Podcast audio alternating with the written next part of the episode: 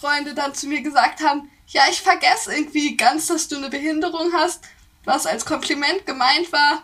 Das ist auch nicht hilfreich oder nur bis zu einem gewissen Grad. Ja, wir sind eine Randgruppe, ist leider einfach so. Wir müssen uns selber vertreten, beziehungsweise wir wollen uns ja auch selber vertreten. Und wenn man sowas dann halt wieder erlebt, dann ist das halt einfach ein bisschen wie so ein Schlag ins Gesicht. Die Bestandsaufnahme. Der Podcast mit Anniko.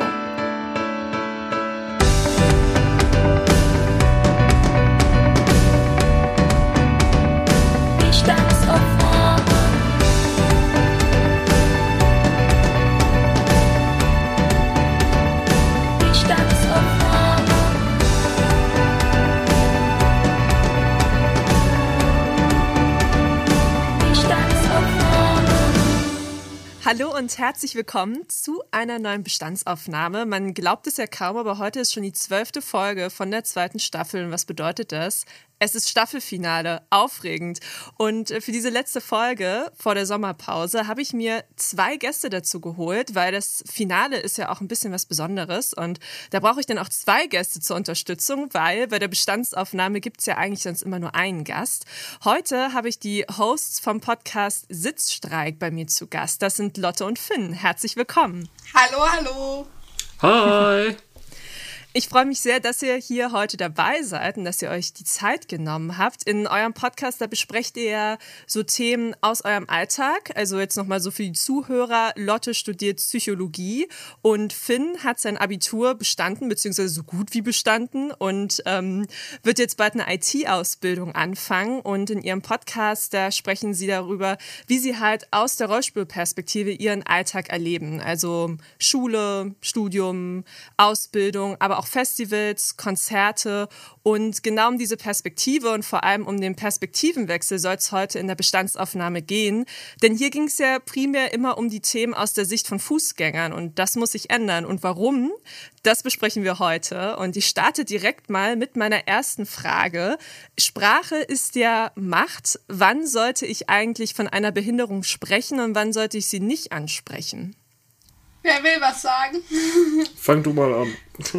äh, ja, also ich glaube, das Wort Behinderung ist in unserer Gesellschaft auf jeden Fall negativ konnotiert und hat auch äh, ja fast schon so einen Beschimpfungscharakter. Die Menschen, die eine chronische Erkrankung haben, die sie erworben haben, haben zum Teil vielleicht auch in ihrer Biografie Phasen gehabt, in denen es ihnen nicht so leicht gefallen ist, ja, sich zu dieser Gruppe dazugehörig zu definieren aber ansprechen als außenstehende Person, finde ich, sollte man das Thema auf jeden Fall nicht in den ersten drei Sätzen, weil das einfach schnell als übergriffig empfunden werden kann. Also ist einfach ein sehr persönliches Thema und es ist völlig in Ordnung, darüber mehr erfahren zu wollen. Das ist sogar sehr gut, aber es ist halt kein Smalltalk-Thema und zudem sollte es auch nicht gemacht werden. Also vielleicht erstmal ein bisschen kennenlernen. Richtig. Also, ähm, freilich gehört es zu uns dazu. Das wollen wir auch auf gar keinen Fall verneinen. Aber ja, es, es gehört zwar zu unserem Alltag dazu, weil wir, wir machen das so und wir, wir leben damit. Und es ist jetzt ja eher so eine Nebensache für andere Leute. Zumindest sehen wir das eigentlich so. Und ich finde das, wie Lotte auch gerade gesagt hat, wichtig, dass wir das verstanden wird. Wir haben auch noch andere Charaktereigenschaften und das sollte ja fast im Vordergrund sein und nicht das, wie unsere Behinderung ist. Ähm, und ja. Aber wie oft erlebt ihr, dass jemand sprachlich übergriffig ist? Also ist ja auch ein bisschen eine Frage dessen, was man als sprachlich übergriffig definiert. Aber ich glaube schon, dass das eigentlich recht häufig passiert. Also zum Beispiel auch in den Medien, dass so bestimmte Narrative, bestimmte Stereotype immer wieder bedient werden, wie sie leidet an oder sie ist an ihren Rollstuhl gefesselt und so. Und es gibt auch genug AktivistInnen, die darauf aufmerksam machen, wie ja, reduzierend auf die Behinderung solche sprachlichen, rhetorischen Mittel sind. Ja, einfach ein Stereotyp unterstreichen und unterstützen, da, gegen das wir versuchen anzukämpfen. Gleichzeitig ist es aber auch so, das Gegenteil ist auch nicht hilfreich, wenn die Behinderung gar nicht mehr zur Sprache kommt. Damit verneint man ja auch und äh, ja, negiert, also negiert einfach einen Teil der Realität. Es ist einfach verknüpft mit bestimmten Diskriminierungsformen, mit bestimmten Hierarchien in der Gesellschaft und so weiter oder mit dem Verkennen von bestimmten Privilegien, die nicht behinderte Menschen einfach haben. Und wenn man die Behinderung ausklammert, zum Beispiel habe ich das oft gehabt in meiner Jugend, dass äh, Freunde dann zu mir gesagt haben, ja, ich vergesse irgendwie ganz, dass du eine Behinderung hast, was als Kompliment gemeint war. Das ist auch nicht hilfreich oder nur bis zu einem gewissen Grad, weil ich einfach dann immer innerlich gemerkt habe, ja, das ist nett von dir, dass du das sagst, aber damit, ja, kannst du mich dann auch nur bis zu einem gewissen Grad verstehen, weil natürlich ist mein Leben und alles, was ich tue, meine Wahrnehmung, meine Perspektive von meiner Behinderung geprägt. Und wenn du die ausklammerst, klammerst du einen Teil von mir aus. Ja, also auch um das Stichwort an den Rollstuhl gefesselt nochmal zu nehmen. Ich finde, das löst halt auch so einen äh, bildlichen Effekt im Kopf aus, äh, den man dann natürlich hat. Und deswegen, wenn man auch sich mal ein bisschen durch Social Media wühlt, sieht man ja auch ganz gern Menschen mit Behinderungen, die sich dann mal keine Ahnung, auf dem Sofa setzen oder in der Achterbahn oder was auch immer. Einfach um diesen, diesen Stereotyp, um dem zu widersprechen, mit diesem an den Rollstuhl gefesselt zu sein. Weil man kann auch noch was anderes machen. Auch wenn man persönlich natürlich gerne in seinem Rollstuhl sitzt, weil der einfach ähm, ja quasi eine Verlängerung des Arms oder das Fortbewegungsmittel schlechthin ist, dennoch zu zeigen, dass man eben nicht nur dort drin ist. Ähm, und da kann man auch gleich zu der Frage überleiten, die, glaube ich, sehr vielen Rollstuhlfahrern auch immer gestellt wird. Ähm, zum Beispiel, schläfst du im Rollstuhl? Das wurde ich ganz oft gefragt, ähm, was ich einfach ein bisschen schade finde, weil mit welcher Begründung? Ich weiß nicht, Lotte, ist dir das auch schon mal passiert?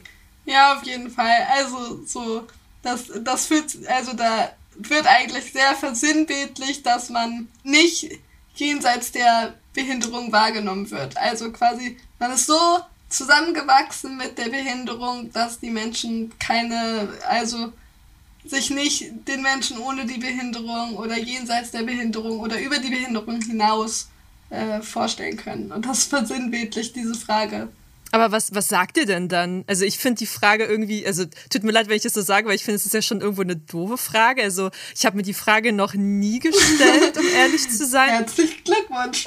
Was antwortet ihr dann? Klar, kommt immer auf die, auf die Zielgruppe drauf oder auf, auf an, die mich quasi gefragt hat, aber wenn es dann doch Kinder und Jugendliche sind, dann sage ich halt, naja, also ich sitze zwar im Rollstuhl, aber ihr liegt ja auch im Bett. Und das mache ich genauso. Und ähm, sagt dann auch, äh, ja, ich habe schon mal eine Nacht im Rollstuhl übernachtet, aber danach tat mir alles weh. So, und fragt dann, habt ihr auch schon mal vielleicht äh, die Nacht über auf einem Stuhl geschlafen? Und dann, ja, spricht man ja das dann auch und dann spricht man das an und dann machen sie sich auch Gedanken drüber. Und ähm, man will ja auf gar keinen Fall die Leute vorführen oder so, weil der ist, ich finde es immer besser, wenn, wenn Leute uns fragen, ähm, als dass sie wegschauen oder versuchen, das zu ignorieren.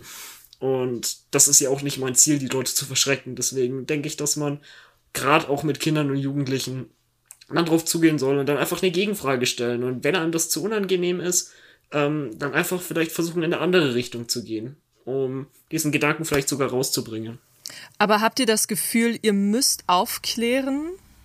Mm, ich glaube, wir sind beide tatsächlich Menschen, die das möchten oder die auch manchmal Spaß daran haben oder die auch so ein bisschen von ihrer persönlichen Veranlagung und von ihren Ressourcen her denken, ja, ich kann das machen.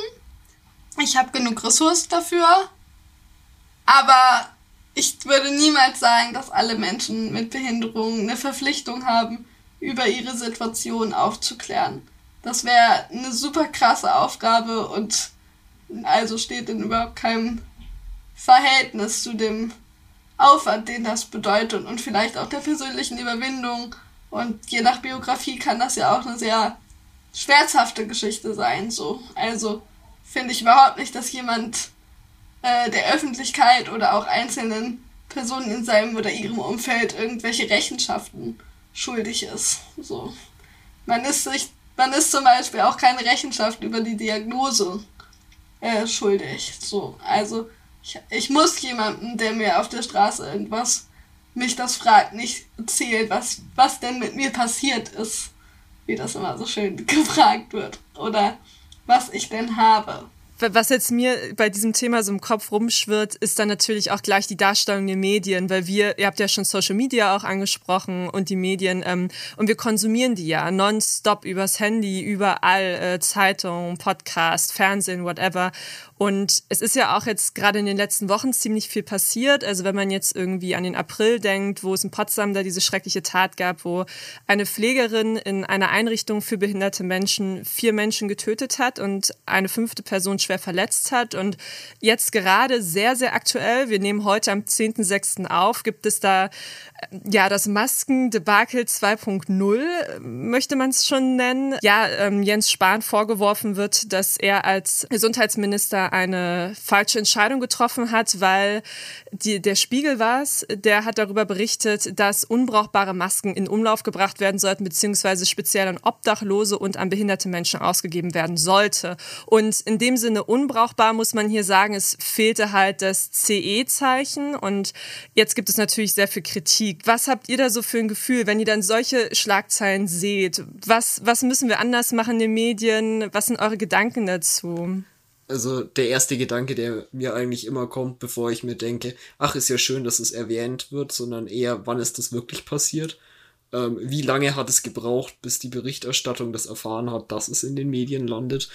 Und dann denke ich mir auch immer, okay, wie lang ist das in den Medien? Ist das jetzt äh, nachmittags mal kurz in den Radionachrichten angesprochen und am Abend hört keiner mehr davon. Ähm, und das ist halt so ein bisschen das Problem dahinter, weil man als Betroffener, würde ich jetzt auch sagen, ähm, wirklich sich dann eher darauf wartet, oh, wann ist es denn wieder nicht mehr aktuell? Wann wird darüber geschwiegen? Und ja, ich, ich finde einfach, dass die, die Berichterstattung da in solchen Fällen manchmal sehr versagt, weil es einfach nach unten gedrückt wird und ähm, vor allem auch gerne von Politikern dann halt nicht publik gemacht wird. Und das finde ich einfach sehr schade, weil wenn man sowas nicht an die breite Masse bringt und die wir ja schon auch eine, ja, wir sind eine Randgruppe, ist leider einfach so. Wir müssen uns selber vertreten, beziehungsweise wir wollen uns ja auch selber vertreten, weil wir ja selbstständig sein wollen und uns auch ähm, ja an die Gesellschaft wenden wollen. Und wenn man sowas dann halt wieder erlebt, dann ist das halt einfach ein bisschen wie so ein Schlag ins Gesicht, weil war die Arbeit bis jetzt umsonst, jetzt nicht äh, unbedingt Lotte und ich gemacht haben, um Gottes Willen. Wir sind ja nur so ein ganz, ganz kleines Fitzelchen. Ja, und das ist halt dann der Gedanke, der einem dann kommt. Und dann wünscht man sich halt eigentlich vor allem, dass das sehr publik gemacht wird, dass das an die Medien gelangt, dass darüber geredet wird und dass nicht nach zwei Tagen alles wieder vergessen wird, so wie es auch bei Hanau leider mir zum Beispiel so vorkommen. Ja, also ich glaube, es sind zwei Sachen. Einmal geht es um die äh, mediale Darstellung von Menschen mit Behinderung. Da habe ich ja auch eben gerade schon so ein bisschen angedeutet, dass das immer sehr stereotyp ist, sehr schwarz-weiß. Also es gibt quasi nur zwei Darstellungen in den ähm, ja, massentauglichen Medien. Entweder das äh, depressive Häufchen Elend von Behinderung, das in der Ecke sitzt und nicht mehr weiter weiß und keinen Sinn im eigenen Leben hat, äh, sieht. Oder die unglaublich inspirierende, glühende, äh, Lebensfreude ausstrahlende Person mit Behinderung, die trotz seiner oder ihrer Behinderung voller Lebensfreude und Kraft und Energie und was weiß ich was ist. Und dazwischen ist halt gefühlt nichts, so, weil sich eben diese beiden Bilder sehr gut medial verkaufen lassen. Die lassen sich einfach gut vermarkten, sagen wir es so, wie es ist. Die Leute haben immer so ein Unterhaltungswert, äh, in ihren Medien und das ist, ähm, genau. Das ist das eine. Und das andere ist die politische Präsenz von Thematiken. Und wenn man da ein bisschen länger drüber nachdenkt, wird einem halt klar, dass dahinter ein langjähriges System steckt. Also Menschen mit Behinderung wurden historisch gesehen einfach über Jahrhunderte, muss man sagen, entmündigt. Und diese Entmündigung hatte auch zur Folge, dass ihre äh, Bedarfe, Bedürfnisse, Meinungen, Perspektiven politisch keine Berücksichtigung gefunden haben, beziehungsweise keine direkte, also es wurde nur immer über sie gesprochen.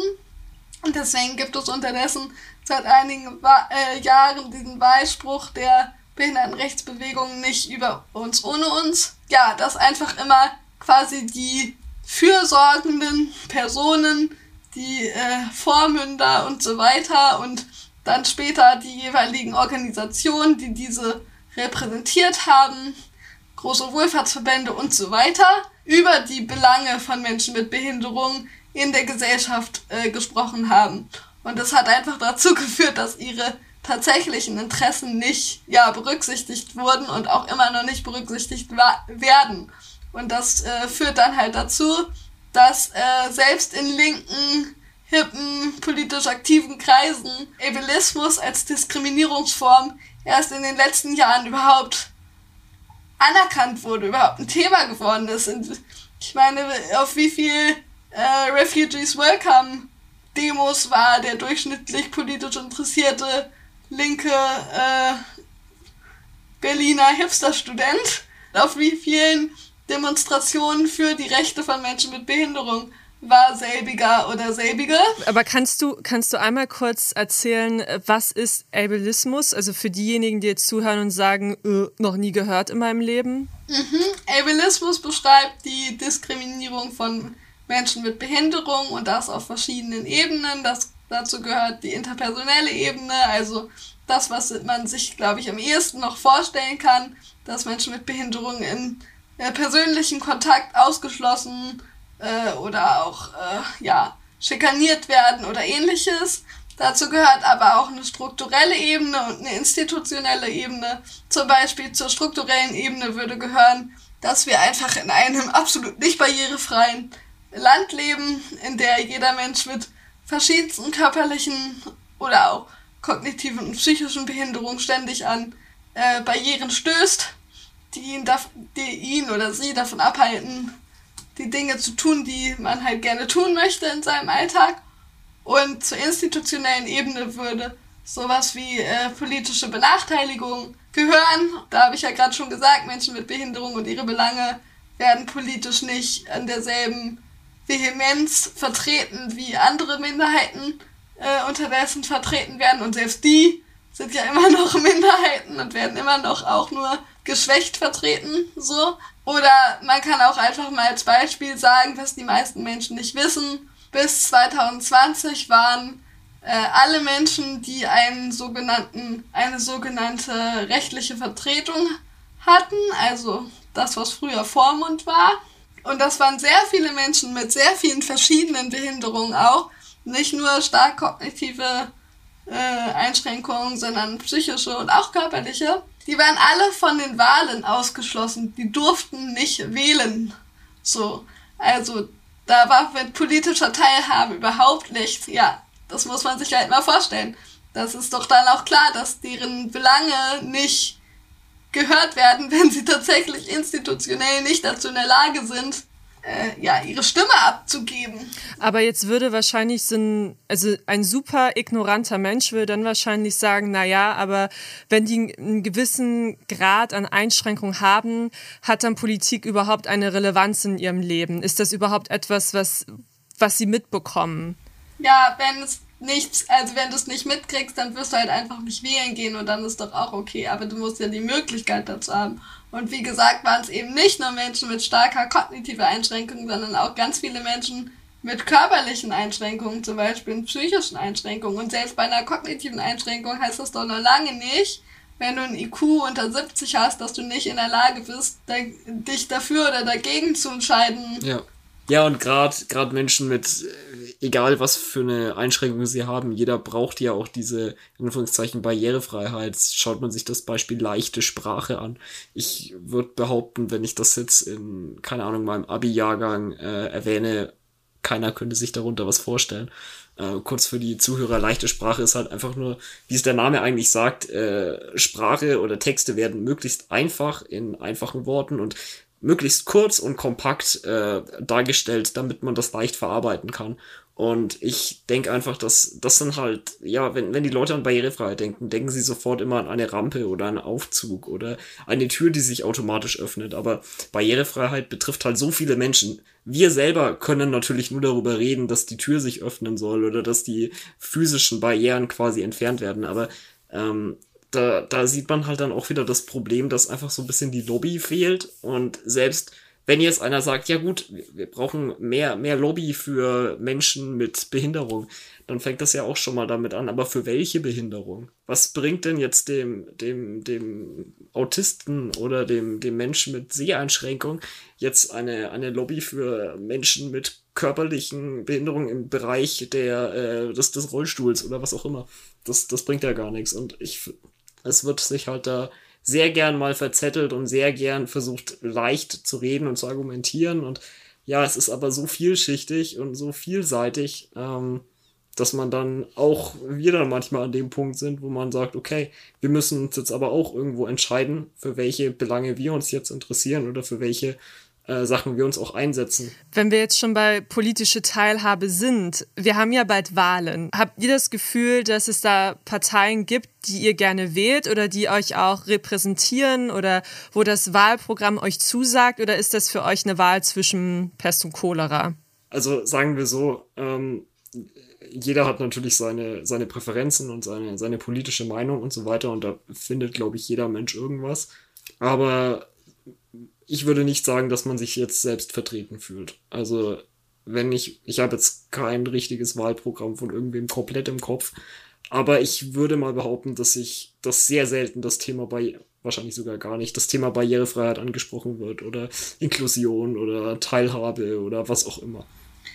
Ähm, ja, also ich glaube auch, das Thema ist halt nicht populär. Das Thema ist nichts, womit man Wahl, äh, Stimmenfang machen kann in der Mehrheitsgesellschaft, was ja eigentlich total Banane ist, weil am Ende sind wir alle davon betroffen, was Finn gerade gesagt hat. Ähm, äh, Barrierefreiheit kommt viel mehr Menschen zugute, als man auf den ersten Blick denkt. Zumal wir sind eine alternde Gesellschaft und spätestens in 70 Jahren freut sich auch äh, der noch so fitteste Sportler ähm, über den Aufzug. So. Und ja, man muss auch sagen, dass, um jetzt mal nicht in die Altersgrenzen hochzugehen, äh, Eltern mit Kinderwägen würden sich auch freuen, wenn jetzt nicht so viele Stufen im Weg wären, wenn man leicht aus dem Zug rauskommt und wenn einfach das Kopfsteinpflaster nicht ständig das Kind dann aufweckt oder was auch immer, wenn man durch die Stadt fährt. Und, ja, voll. Ja. Aber um nochmal auf deine Frage zurückzukommen, Aniko, ähm, also ich arbeite ja auch noch in einer Beratungsstelle für Menschen mit Behinderung und da haben wir natürlich auch immer Querverstrebungen äh, mit äh, verschiedenen PolitikerInnen auf verschiedenen äh, Ebenen, Länderebene, kommunale Ebene, aber auch Bundesebene. Ist auch total wichtig, dass wir dann immer wieder mit unseren Belangen und unseren Problematiken an die herantreten. Und ich hatte tatsächlich jetzt gerade, war ich ähm, Teilnehmerin einer, äh, ein, eines Fachtages zum Thema Behinderung und Flucht, weil das eine äh, Menschengruppe ist, eine äh, Personengruppe, die einfach eine doppelte, einer doppelten Diskriminierung ausgesetzt ist. Man muss sich einfach vorstellen, als Mensch mit Behinderung hat man in Deutschland die Aufgabe, sich durch einen unfassbar großen Bürokratie-Dschungel durchzukämpfen und ähm, manchen gelingt das besser und manchen schlechter. Und es kommt viel darauf an, was für Ressourcen man mitbringt. Da gehören dann äh, kulturelle Ressourcen dazu, da gehört äh, gute Sprachkenntnisse dazu, argumentieren können, äh, mutig sein, sich mit Systemen auskennen, abstrakt denken können. Da gehören auch unter Umständen finanzielle Ressourcen dazu, weil man nicht selten letztendlich den Rechtsweg einschreiten muss und sich irgendwas einklagen das ist leider Alltag für Menschen mit Behinderung und all diese Ressourcen haben die Menschen mit Fluchthintergrund einfach nicht. Ich habe schon Probleme, den einen oder den anderen Bescheid vom Sozialamt zu verstehen und wie zum Teufel sollen die das dann so, ne? Auf jeden Fall auf dieser Tagung wurden dann eben auch die äh, BundespolitikerInnen der verschiedenen Fraktionen, also äh, von den jeweiligen Fraktionen, die Inklusionsbeauftragten oder also Beauftragte der Belange für Menschen mit Behinderung eingeladen. Drei haben teilgenommen, nämlich äh, von, der, von den Grünen, von den Linken und von der CDU. Der Herr von der CDU war nur eher kurz da, aber immerhin war er da. Und man hat schon gesehen, dass sich da klare Linien abgezeichnet haben, sage ich mal. Da wurden zum Teil dann auch sehr konkrete Fragen gestellt. Faktisch ist es nämlich so, dass wenn man als asylsuchende Person nach Deutschland kommt und eine Behinderung hat, dass man dann erstmal von diesen ganzen Leistungen bis auf die absolut medizinisch am allernotwendigsten Leistungen ausgeschlossen ist. Das heißt, es gibt gar keine soziale Teilhabe oder Bildungsteilhabe oder so. Das heißt, im Endeffekt wird dem Menschen, werden dem Menschen dann zumindest auf Zeit unglaublich viele Menschenrechte, wie zum Beispiel Bildung oder soziale Teilhabe oder auch, ja, zum Teil sogar medizinische Versorgung verwehrt. Und das aufgrund von einem bestimmten Paragraphen im Bundesteilhabegesetz, dass der es eben diese Menschen ausschließt. Erst einmal, grob gesagt. Und dann wurde, wurde gefragt, ob äh, die PolitikerInnen sich dafür einsetzen wollen, diesen Paragraphen zu streichen weil er auch tatsächlich nach EU-Recht menschen- und äh, ist. Und der liebe Herr von der CDU hat sich da nicht positiv zu äußern können, im Gegensatz zu den anderen beiden VertreterInnen. So. Jetzt kann man natürlich sagen, da werden auch zwei Dinge miteinander verknüpft, nämlich ähm, Migrationspolitik und Inklusionspolitik. Aber wenn man Inklusion mal ein bisschen genauer unter die Lupe nimmt, merkt man sowieso, dass es eigentlich nicht nur um Menschen mit Behinderung geht, sondern über, um ganz viele Menschen mit verschiedenen ja, Startbedingungen und äh, die aufgrund von ihren Ressourcen und Startbedingungen einfach ja, an einem anderen Punkt stehen am Anfang und dass das ausgeglichen werden muss. Jetzt, du hast jetzt gerade diesen Bürokratie-Dschungel angesprochen. Könnt ihr da mal eine Kostprobe geben für jemanden, der überhaupt keine Berührungspunkte damit hat? Was bedeutet das konkret? Ja, also ich bin ja zurzeit äh, sehr damit beschäftigt, jetzt gerade vom äh, ja, Weg vom Abi zur Ausbildung zu gehen und wenn man, ich liste jetzt da mal so ein paar Sachen auf. Also ich muss ja von daheim oder wo auch immer ich bin zur Arbeit kommen und weil es ja eine äh, schulische Ausbildung auch ist, natürlich auch zur Berufsschule. Ähm, das heißt, äh, ich muss Angebote einholen für verschiedenste Fahrdienste. Ich muss mindestens drei präsentieren, damit quasi der günstigste rausgesucht werden kann. Und das halt einmal für die Schule und einmal für die Arbeit. Und dann, gut, ich bin in der Arbeit theoretisch, dann geht's weiter mit Arbeitsassistenz. Ich habe bis jetzt und auch Lotte, äh, wir hatten Schulbegleitungen. Die haben uns quasi in der Schule unterstützt, äh, Jacke an und ausziehen, uns mal was aufgehoben, halt so, ja, Handreichungen im Prinzip, äh, wenn wir halt irgendwas gebraucht haben. Und sowas ist natürlich für die Arbeit auch wichtig. Und das muss man dann auch organisieren. Da gibt es inzwischen auch verschiedenste Wege. Letztendlich läuft eigentlich alles über die Agentur für Arbeit. Und dann habe ich mich dort auch erkundigt und dann, ich hatte meinen Ausbildungsplatz schon und dann wurde mir letztendlich doch noch vorgeschlagen, ähm, das Ganze doch über Bord zu werfen. Ich soll mich doch lieber an so eine Einrichtung wenden, weil ich könnte dort die gleiche Ausbildung machen kann ich mir nicht vorstellen. Äh, eine, eine Fachinformatiker-Ausbildung ist was anderes als eine IT-Hilfsausbildung oder was auch immer.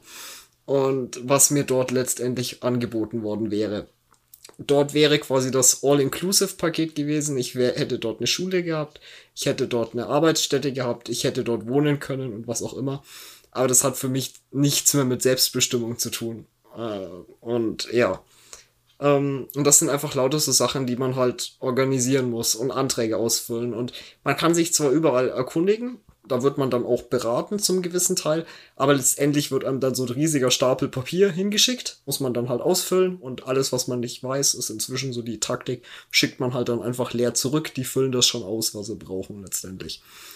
Und ja, ähm, und sagen wir so, meine Ausbildung beginnt am 1. September. Ich habe noch nicht alles organisiert, weil es einfach echt viel ist. Und es ist einfach ein bisschen nervig. Sagen wir so, jeder, jeder andere bewirbt sich, geht zum Bewerbungsgespräch, hat vielleicht noch so einen Probetag und dann fängt er halt am 1. September an. Das ist halt bei uns nicht so, weil wir ewig viel Vorarbeit haben, alles benötigt Planung und das ist halt einfach ein bisschen nervig und das könnte man natürlich auch wieder sagen, ja, aber wir wollen doch Barrierefreiheit und letztendlich sind das ja Barrieren und wenn man das jetzt noch verknüpft mit dem, was Lotte gerade meinte, wie, wie wollen sich Menschen, die, wenn man schon, wenn man vor Sprachbarrieren oder was auch immer steht, wie, wie will man sich dann auf dem Arbeitsmarkt quasi äh, weiterbringen, wenn das einfach so viel Arbeit ist, diese ganzen Anträge auszufüllen und zu organisieren. Und das ist meiner Meinung nach nicht Barrierefreiheit. Hm. Du hast gerade so, du hast so charmant Einrichtungen angesprochen. Von unserem Vorgespräch weiß ich, dass ihr beide eine spezielle Meinung zu habt, zu den Einrichtungen. Ja. Ich brenne.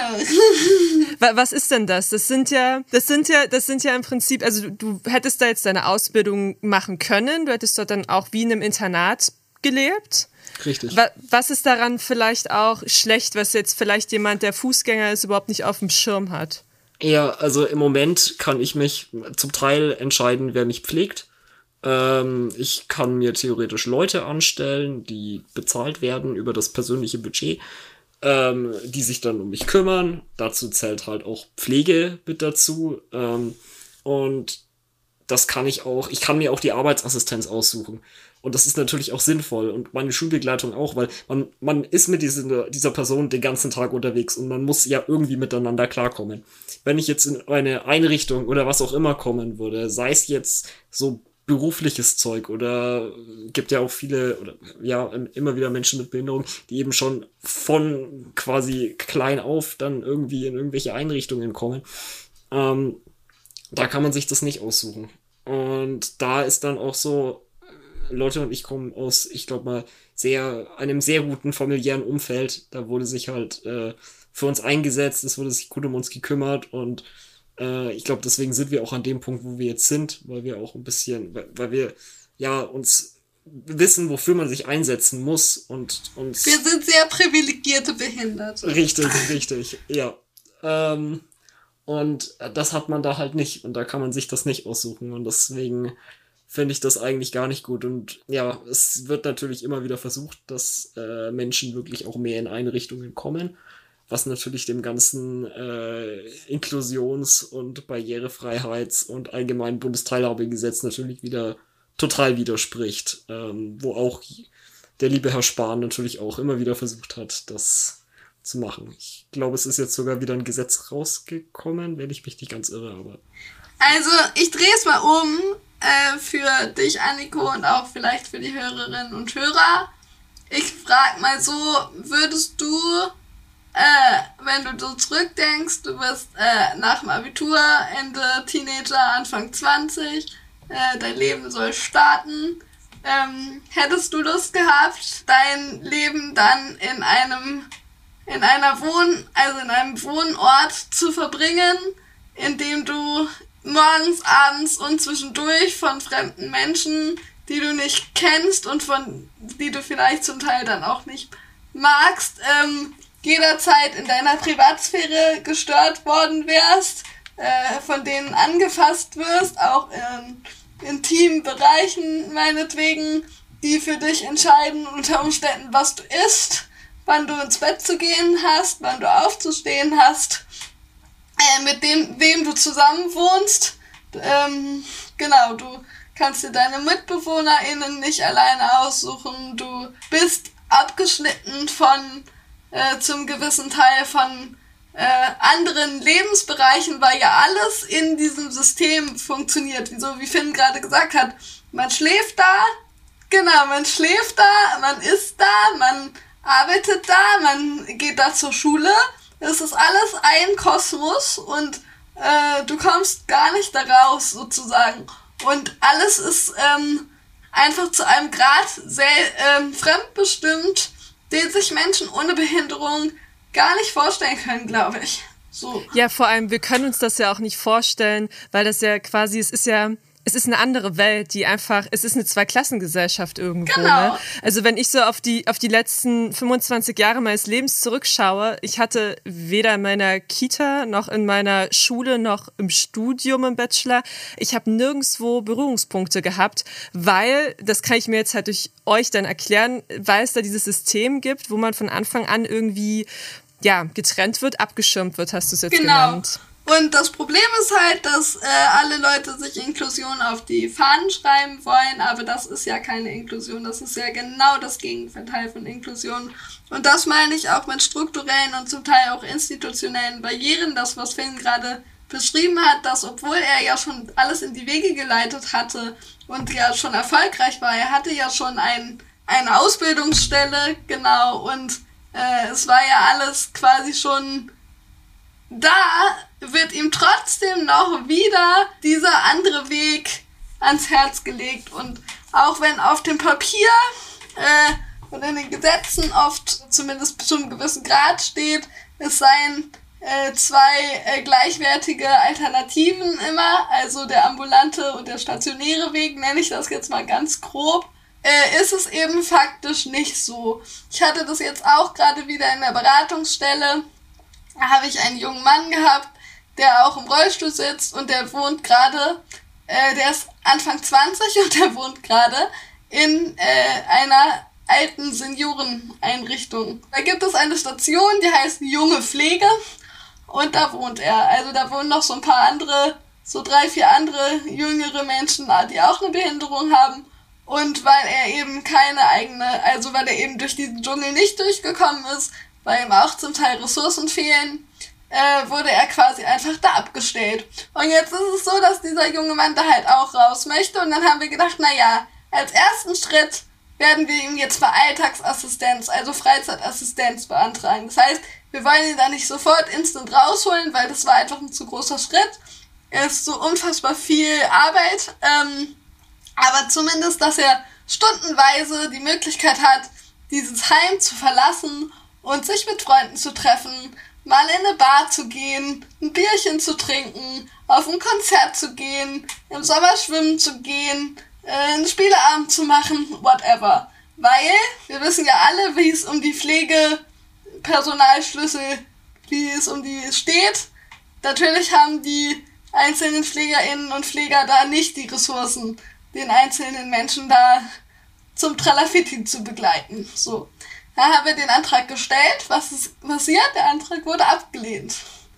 In der Ablehnungs-, Im Ablehnungsbescheid stand als Begründung, dies sei ja eine ähm, Station der jungen Pflege und auf der Internetseite stehe ja, dass es einen Hobbyraum mit, äh, mit ähm, stationärem Kino und Popcornmaschine gäbe. Okay, wow. Mhm. Genau. Das muss man, also wirklich, das war die offizielle Begründung dafür, dass ein Anfang 20-jähriger junger Mann gesagt hat, ich möchte ungefähr, das waren so 15 Stunden pro Monat, die wir ihm äh, beantragt haben. Er möchte ungefähr 15 Stunden pro Monat seine Freizeit außerhalb dieses Altenheims verbringen. Und die Rückmeldung war, nein, es gibt ja eine Popcornmaschine. Krass, aber bei solchen Stories frage ich mich dann, was, was können wir ändern? Also was muss passieren? Also klar, die Politik muss diverser aufgestellt sein, genauso wie ähm, Redakteurinnen äh, diverser aufgestellt sein müssen, weil man die Themen ja sonst einfach nicht auf dem Schirm hat. Aber auch in solchen Fällen, also, was, was machen wir bei sowas? Man muss ja was verändern. Ja, also äh, Im Einzelnen ist es natürlich super sinnvoll, dass sich solche Menschen dann äh, eben Hilfe suchen. Er war ja dann, er hatte ja nun äh, uns als äh, Beratungsstelle als Unterstützung. Wir haben dann ihm darin unterstützt, einen Widerspruch zu schreiben und der Widerspruch ist durchgegangen. So. Und das, also, ne? Und dann kommt aber die nächste Hürde. Dann musste die Person nämlich ähm, sich einen Anbieter suchen, also jemanden, der nämlich diese Assistenzleistung auch übernimmt, also eine Assistenz im Prinzip. Und dann kam die nächste Hürde, weil nämlich die ganzen Anbieter irgendwie alle der Meinung sind, oder viele, viel zu viele, Inklusion heißt nur Schule, also die geben ganz viel Schulassistenz, aber keine Alltagsassistenz für Erwachsene. Oder auch keine Arbeitsassistenz und so. Haben sie einfach nicht auf dem Schirm.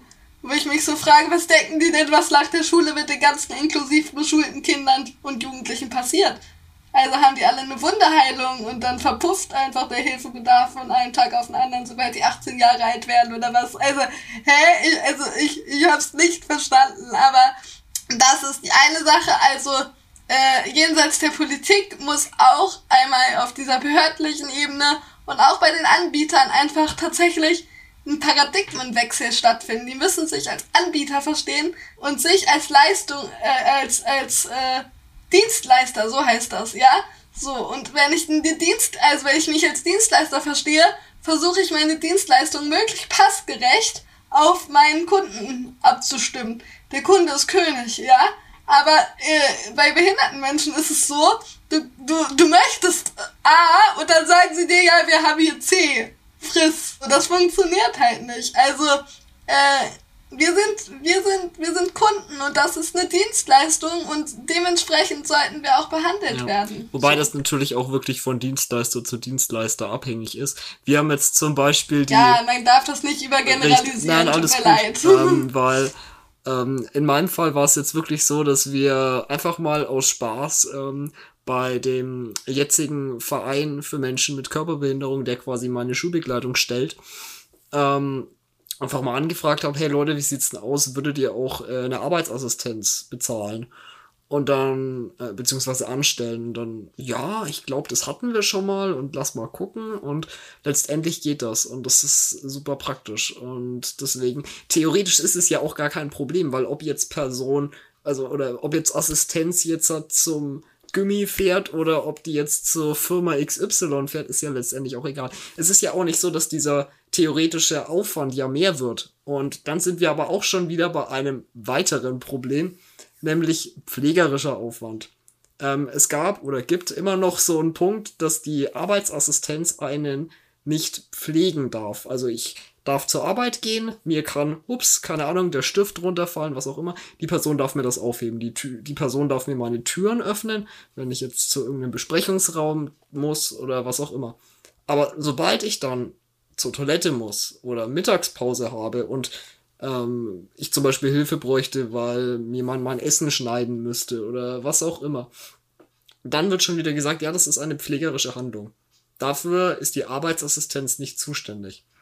Und der ursprüngliche Gedanke, also der, wie sich das vorgestellt wird, ist, ich werde irgendwie zur Mensa, zum Beispiel zur Mensa gebracht und dann, zack, muss die Person ausgetauscht werden ähm, und muss quasi eine Pflegeperson sein, die mich dann quasi für die Zeit unterstützt. Das wird dann aber auch natürlich nicht von der Agentur für Arbeit oder Arbeitsamt oder was auch immer äh, bezahlt, sondern natürlich von dem Kostenträger, der das auch zahlt, dass ich daheim was essen kann oder mit dieser Assistenz ins Kino gehe oder was auch immer. Und das kann sich natürlich, das, das, das kann man sich nicht leisten. Wo will man denn jetzt halt für eine halbe Stunde Mittagspause eine andere Person oder einen anderen Dienstleister oder was auch immer herbekommen? Und inzwischen. Für fünf Minuten Klo gehen. Richtig. Spontan. Spontan, ja. Musst du anrufen und sagen, ich muss in fünf Minuten aufs Klo. Ja. ähm, wo, wo man auch, äh, ich, ich komme jetzt vom, vom, vom zweiten ins, ins dritte. Ähm, ja, wie gesagt, das wird sich quasi vorgestellt. Und äh, ja, ähm, mit Berufsschule ist es das Gleiche. Es gab eine Zeit, da durfte die Assistenz, die mich quasi in der Arbeit begleitet, nicht dieselbe Person sein, die quasi dann meine Berufsschulassistenz wäre. Und ich finde das halt irgendwie, wenn man sich das mal überlegt, du hast jetzt zwei Leute, die jeweils einen halben Halbtagsjob oder halt einen Halbtagsjob haben. Ähm, das, wie will man das denn dann stemmen? Also die, die, man muss ja auch von irgendwas leben, äh, die, die ihren Job da machen und das geht ja dann auch nicht richtig auf. Und das ist dann einfach, ja, äh, ultra viel Bürokratie und inzwischen geht's ähm, zum gewissen Teil, aber das mit der Pflege ist immer noch so. Und natürlich ist das so eine Sache, die halt dann, darf man das hier sagen, unter der Hand natürlich gemacht wird. Ähm, aber wenn man wirklich ganz strikt danach geht oder wenn man jetzt eine Assistenz hat, die quasi nach dem Lehrbuch quasi arbeitet, dann wäre das nicht möglich. Aber haben die denn, haben die unterschiedliche Ausbildung, diese zwei Menschen, die da irgendwie arbeiten? Es gibt keine Ausbildung.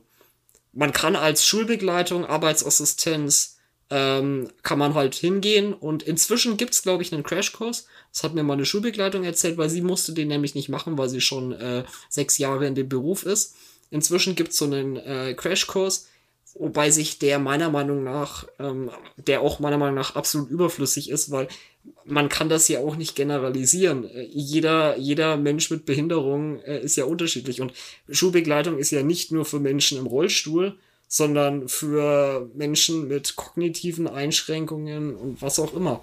Realitätsfern ist es vor allem. Also es ist, man merkt halt so sehr, wie es einfach SchreibtischtäterInnen sind, ne? Und, äh, überhaupt nichts zu tun mit der Realität der Person und da werden auch einfach Probleme konstruiert und Kosten verursacht. Also die, die Bürokratiekosten, die man sich einsparen könnte, wenn man das einfach lassen würde. Ne? Wenn man einfach sagen würde, jo, ist mir schon klar, der Mensch, wenn der auf der Arbeit ist und es ist ein Mensch mit äh, Hilfebedarf im pflegerischen Bereich und die Wahrscheinlichkeit ist einfach sehr hoch. Eigentlich ist es ja völlig abstrus, jemand, der eine Arbeitsassistenz braucht, der braucht in den meisten Fällen auch irgendwie pflegerische Unterstützung. Vielleicht nicht immer beim Toilettengang, aber selbst die blinde Person braucht vielleicht eine Unterstützung dabei, sich dann irgendwie das Essen in der Mensa zu holen was weiß ich. So, es ist ja, also es ist einfach so an der Realität vorbei. Man versucht sich dann immer darin zu einigen.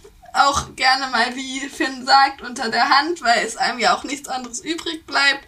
Aber das, am Ende ist es einfach unglaublich viel Schikane und ich habe dann zum Beispiel auch mal schon angefangen mit Kostenträgern darüber zu argumentieren, inwiefern von einer pflegerischen Leistung die Rede ist, wenn ich, äh, wenn eine behinderte Person Unterstützung braucht beim äh, Bier trinken gehen oder Pizza essen gehen mit Freunden.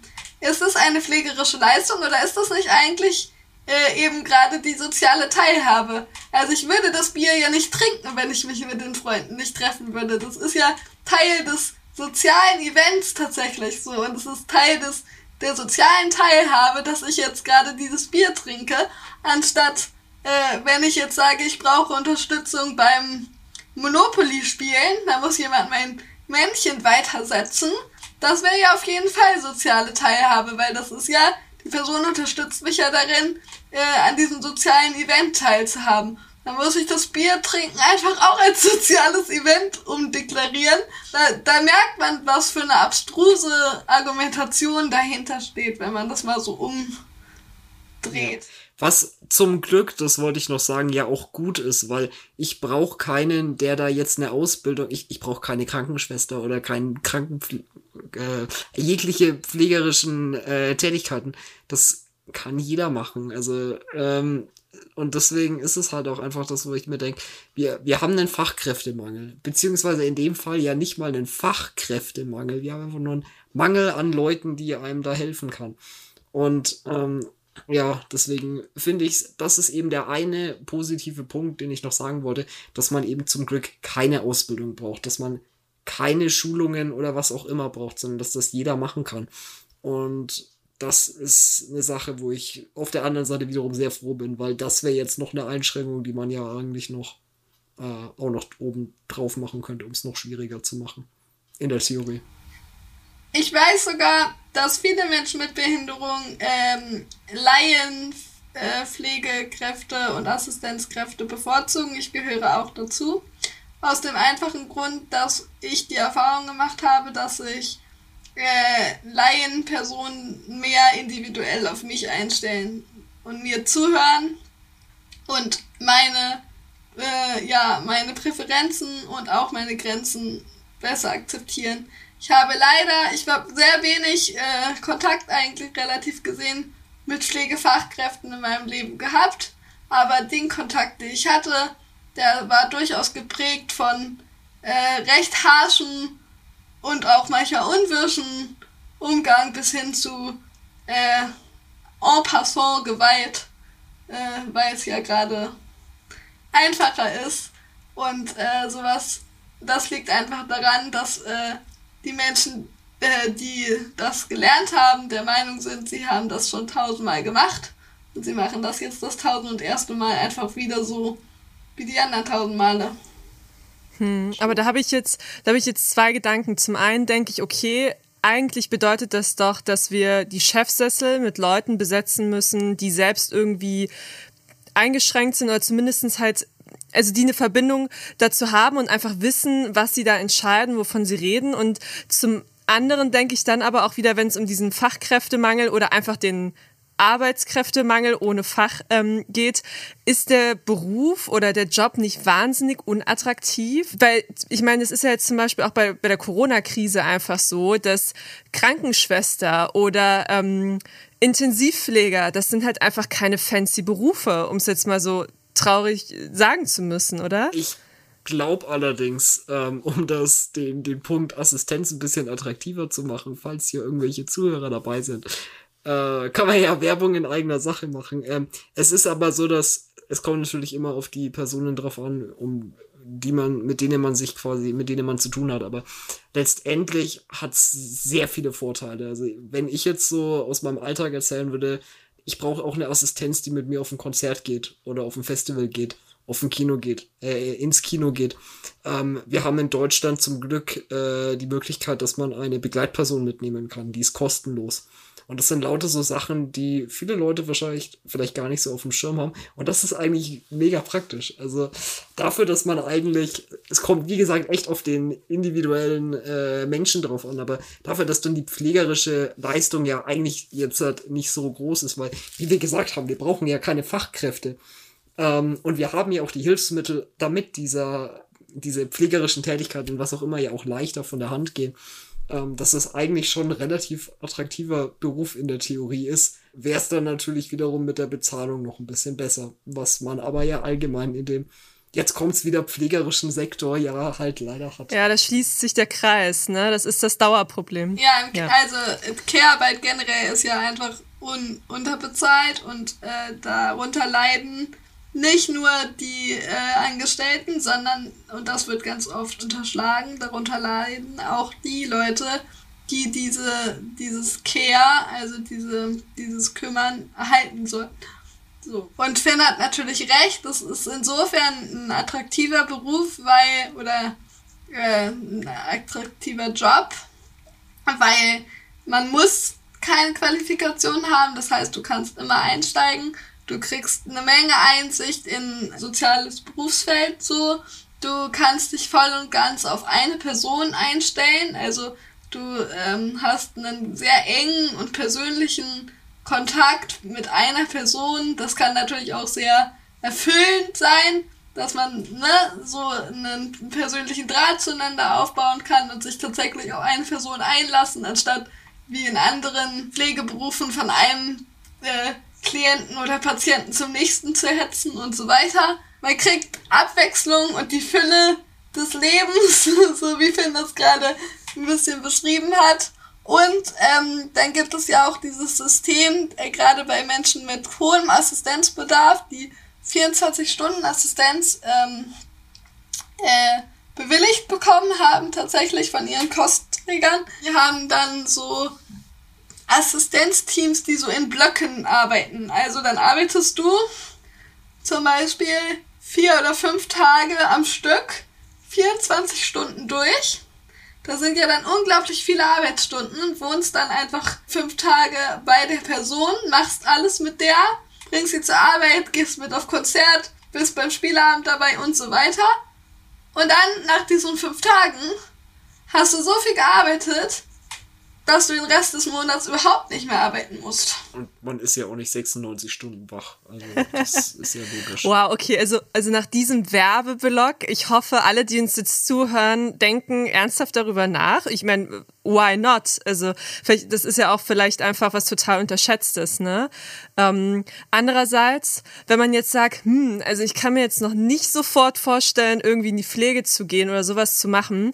Ich hatte euch eine kleine Hausaufgabe aufgegeben, als wir das Vorgespräch geführt haben und habe euch gefragt, hey, könnt ihr mal überlegen, welchen Influencern, Aktivisten, whatever man folgen kann, wenn man jetzt selber sagt, oh, ich möchte irgendwie gerne mal meine Perspektive erweitern und ähm, irgendwie meine Timeline vielleicht nicht nur mit Fitness-Influencern voll haben, sondern auch mal äh, noch was für die Horizonterweiterung drin haben. Habt ihr da ein paar Tipps?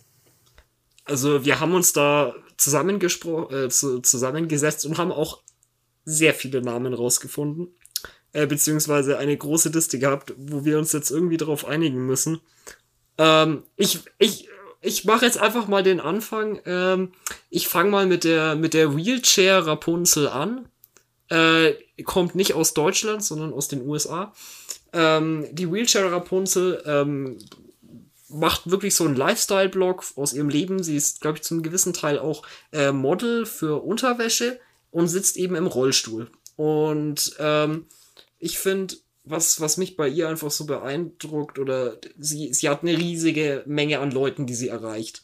Sie ist sehr populär, sie hat äh, viele Follower ähm, und kümmert sich aber, also gerade auch auf TikTok und auf Instagram zum Beispiel, spricht sie auch wirklich ihre, ihre Zuschauer oder ihre Follower eben an und redet auch wirklich über ihre Sachen, die sie so erlebt. Also was man bei ihr findet, war zum Beispiel das Thema Corona-Impfung, äh, wo ja Menschen mit Behinderung zumindest in Deutschland auch sehr stark vergessen wurden. Das kam bei ihr, zumindest halt für den amerikanischen Part, äh, hat sie sehr viel darüber geredet. Dann ähm, zur Zeit, äh, sie hat dieselbe Krankheit wie ich, äh, spinale Muskelatrophie. Ähm, und da gibt's jetzt ein äh, quasi medizinisches Pro Pro Produkt, was quasi die Krankheit ein bisschen aufhalten, unterschiedlich äh, halt theoretisch helfen kann. Darüber erfährt man was, aber man, man sieht halt auch einfach ihr Leben mit Assistenz und das ist einfach cool und ich finde sehr erfrischend, weil sie einfach eine coole Person ist, die da das äh, sehr, sehr chillig, aber auch ähm, sehr ernsthaft äh, macht. Und ja. ja. Und sie macht so viel Mut. Also es ist ein super gutes Beispiel. Ich mach mal weiter, ja?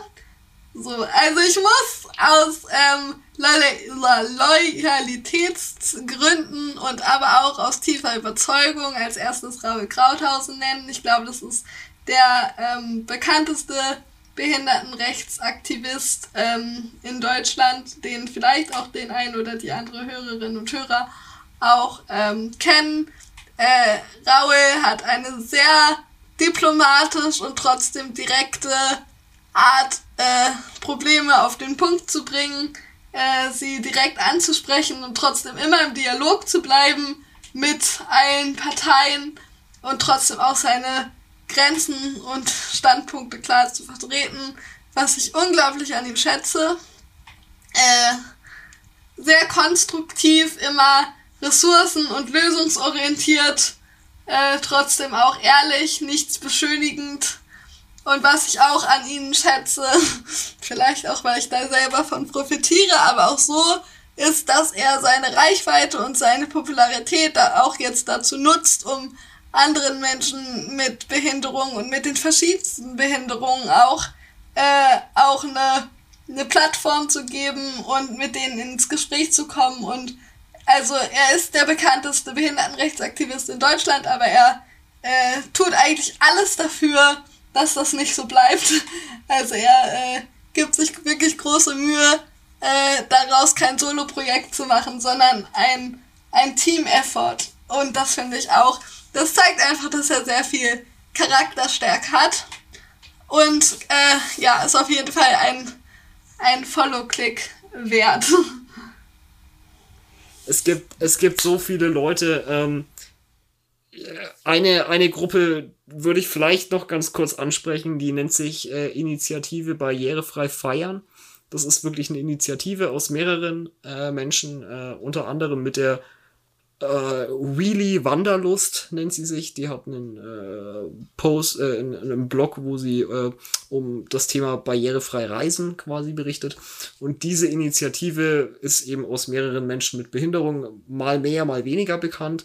Ähm, und die kümmern sich wirklich, also die haben sich als Ziel gemacht, quasi zu sagen, dass Festivals, Clubs, diese ganzen Freizeitaspekte, ähm, die uns wenn jetzt zum Beispiel kein Corona wäre, ja auch begleiten. Wir gehen ja auch in Clubs und auf Festivals und alles, ähm, die das mal ein bisschen umkrempeln wollen. Und das, äh, was ich da einfach gut finde, es sind halt mehrere Leute, die haben äh, wirklich eine, ja, fast eine, ja, es sind einfach mehr Leute, die einfach mal auftreten können. Und das ist, ja. ich habe mal kurz mein Handy gezückt und äh, mir mal kurz meine äh, eine kurze eine kurze Erinnerungsstütze ähm, mir geholt. Also ich will mal so ein paar Namen einfach kurz nennen. Also eine Person, die ich sehr früh gefunden habe über Social Media, damals noch vorwiegend über Facebook, ist Anastasia Umbrick. Und bei der finde ich es vor allem, also die hat auch eine Muskelerkrankung. Und bei der finde ich es super interessant, ihr, ihren, ähm, ihre ja, Entwicklung mitzubekommen, weil die hat sich auch früher sehr äh, inklusionsaktivistisch äh, betätigt und hat aber unterdessen für sich beschlossen, sie hat gar keinen Bock mehr, immer in dieser Schublade zu landen. Das ist auch ein super spannendes Thema, weil wenn man sich äh, ja in diesem Bereich bewegt, dann sorgt man natürlich auch zum gewissen Grad dafür, dass die Menschen einen dann immer wieder als genau das wahrnehmen, als der Mensch mit Behinderung. Und dabei will man ja vielleicht auch eben nicht immer darauf reduziert werden. Ähm, eine Person, die ich auch noch nennen möchte, ist Rolli Fräulein. Äh, die hat auch viele Jahre einen Blog gehabt. Ich habe den auch vor Jahren schon mal gefunden. Der, die heißt in Wirklichkeit Tanja. Jetzt weiß ich ihren Nachnamen nicht, aber wenn man bei Instagram oder auch äh, Twitter und so Rolli Fräulein eingibt, findet man sie auf jeden Fall. Die ist auch sehr viel ähm, im Bereich Antidiskriminierung, Aufklärung über Ableismus und so ähm, unterwegs. Die hat ein super spannendes, richtig gutes kleines Buch rausgebracht über Ableismus, also so ein Heftchen. Da ist das echt super gut kurz zusammengefasst, das Thema, also wenn man sich kurz belesen will. Und äh, eine dritte Person, die ich noch nennen möchte, ist Laura Gehlhaar. Die arbeitet unter anderem auch mit Laura Krauthausen zusammen, also die klüngeln alle aufeinander, ne? Die kennen sich alle, es ist eine, es ist eine Szene. Ähm, ähm, die äh, ist auch, die hat auch lange Zeit vor allem Blog, ist jetzt auch auf Instagram sehr aktiv und hat halt auch, äh, ja, intersektionale Themen, also spricht über die äh, Bedingungen, die es mit sich bringt, wenn man zum Beispiel auf der einen Seite eine Behinderung hat und auf der anderen Seite Frau ist in dieser Gesellschaft. Genau. Letztendlich bleibt sich eigentlich nur zu sagen, dass äh, ein, ein Kritikpunkt, dass diese Disability Community ähm, meiner Meinung nach mehr zusammenarbeiten sollte. Man sollte sich unterstützen. Deswegen war auch der, wo wir gesagt haben, wir können da jetzt nicht nur zwei Namen nennen, weil ähm, es einfach so viele sind, die auch alle mega guten Content machen, alle auf ihre eigene Weise. Und falls das, äh, ja, wenn, wenn das da auch irgendwie, wenn das äh, an die Leute geht, dass das einfach, man müsste einfach mehr zusammenarbeiten in dieser Disability Community und vielleicht das auch so ein bisschen aufruft, dass ja mehr zusammengeht und nicht jeder versucht alleine Fame zu werden, sondern äh, man sich zusammen rottet, um eben eine ja, Lobby zu bilden. Genau, da kommt wieder dieses Thema mit dem Lobby, mit der Lobby durch. Ich meine, wir haben jetzt auch viel über strukturelle Gewalt gesprochen, aber äh, ganz wenig ist durchgekommen, dass äh, aus dieser strukturellen Gewalt halt leider auch ganz schnell physische Gewalt werden kann. Also es gibt unterdessen Studien, unter, unter anderem auch von der Aktion Mensch, in der äh, deutlich wird, ähm, dass äh, die Gewalt an Menschen mit Behinderung äh, omnipräsent ist und dass viele Menschen mit Behinderung Gewalterfahrungen, physische oder psychische Gewalterfahrungen in ihrem Leben machen. Und das liegt meiner Meinung nach oder unserer Meinung nach unter anderem sehr stark daran, dass eben diese Sondersysteme, äh, die wir ja vorhin besprochen haben, stark bevorzugt begünstigt werden, die Leute darin immer noch viel zu häufig abgeschoben werden und in diesen Systemen einfach die Bedingungen für Machtmissbrauch viel zu gut sind. So. Es gibt eine krasses, ein krasses Hierarchiegefälle. Annika, du hast gerade selber gesagt, man müsste die, die Leute in den Chefsesseln, die müssten selber eine betroffene Perspektive haben. Das haben sie nicht. Die Menschen, äh, die die Behinderteneinrichtungen führen, haben keine Behinderung und dementsprechend entsteht da ein Hierarchiegefälle, das Machtmissbrauch in jeglicher Form leider total begünstigt. So. Deswegen braucht es diese Lobby und diese, deswegen braucht es diese Sichtbarkeit in den Medien. Amen. Wow. Wenn, wenn das nicht jetzt nochmal so die gesamte Folge gerade nochmal zusammengefasst hat. Ja, also ich kann jetzt nur sagen, ich glaube, das war ein, ein sehr starker und ein sehr intensiver Perspektivwechsel für alle Menschen, die jetzt zugehört haben, die halt selber noch nicht diese betroffenen Perspektive hatten oder halt einfach niemanden kennen oder keine Verbindung irgendwie im Alltag mit dem Thema haben. Ich bedanke mich erstmal bei euch, dass ihr euch die Zeit genommen habt und so wahnsinnig ehrlich und offen über das Thema gesprochen habt. Vielen Dank für deine Einladung. Es hat großen Spaß gemacht. Ja, vielen Dank. Hat uns wirklich sehr gefreut und äh, ja, hat echt Spaß gemacht. Und jetzt kann ich eigentlich nur noch sagen, das war das große fulminante Finale mit Überlänge. Und ich hoffe, dass ihr im September dann alle wieder mit dabei seid, wenn es dann wieder heißt, Zeit für eine neue Bestandsaufnahme. Bis dahin mache ich jetzt erstmal eine kleine Sommerpause, aber wenn ihr die Bestandsaufnahme auf Instagram abonniert, dann verpasst ihr nichts. Und eventuell gibt es da ja schon auch vor September was Neues. Von daher schaltet wieder ein, es freut mich. Und ganz, ganz wichtig, schaut in die Show Notes, denn da findet ihr ganz viele Informationen auch nochmal zu Lotte Lotte und zu Finn und natürlich auch den Podcast von den beiden. Wir hören uns bis zum nächsten Mal.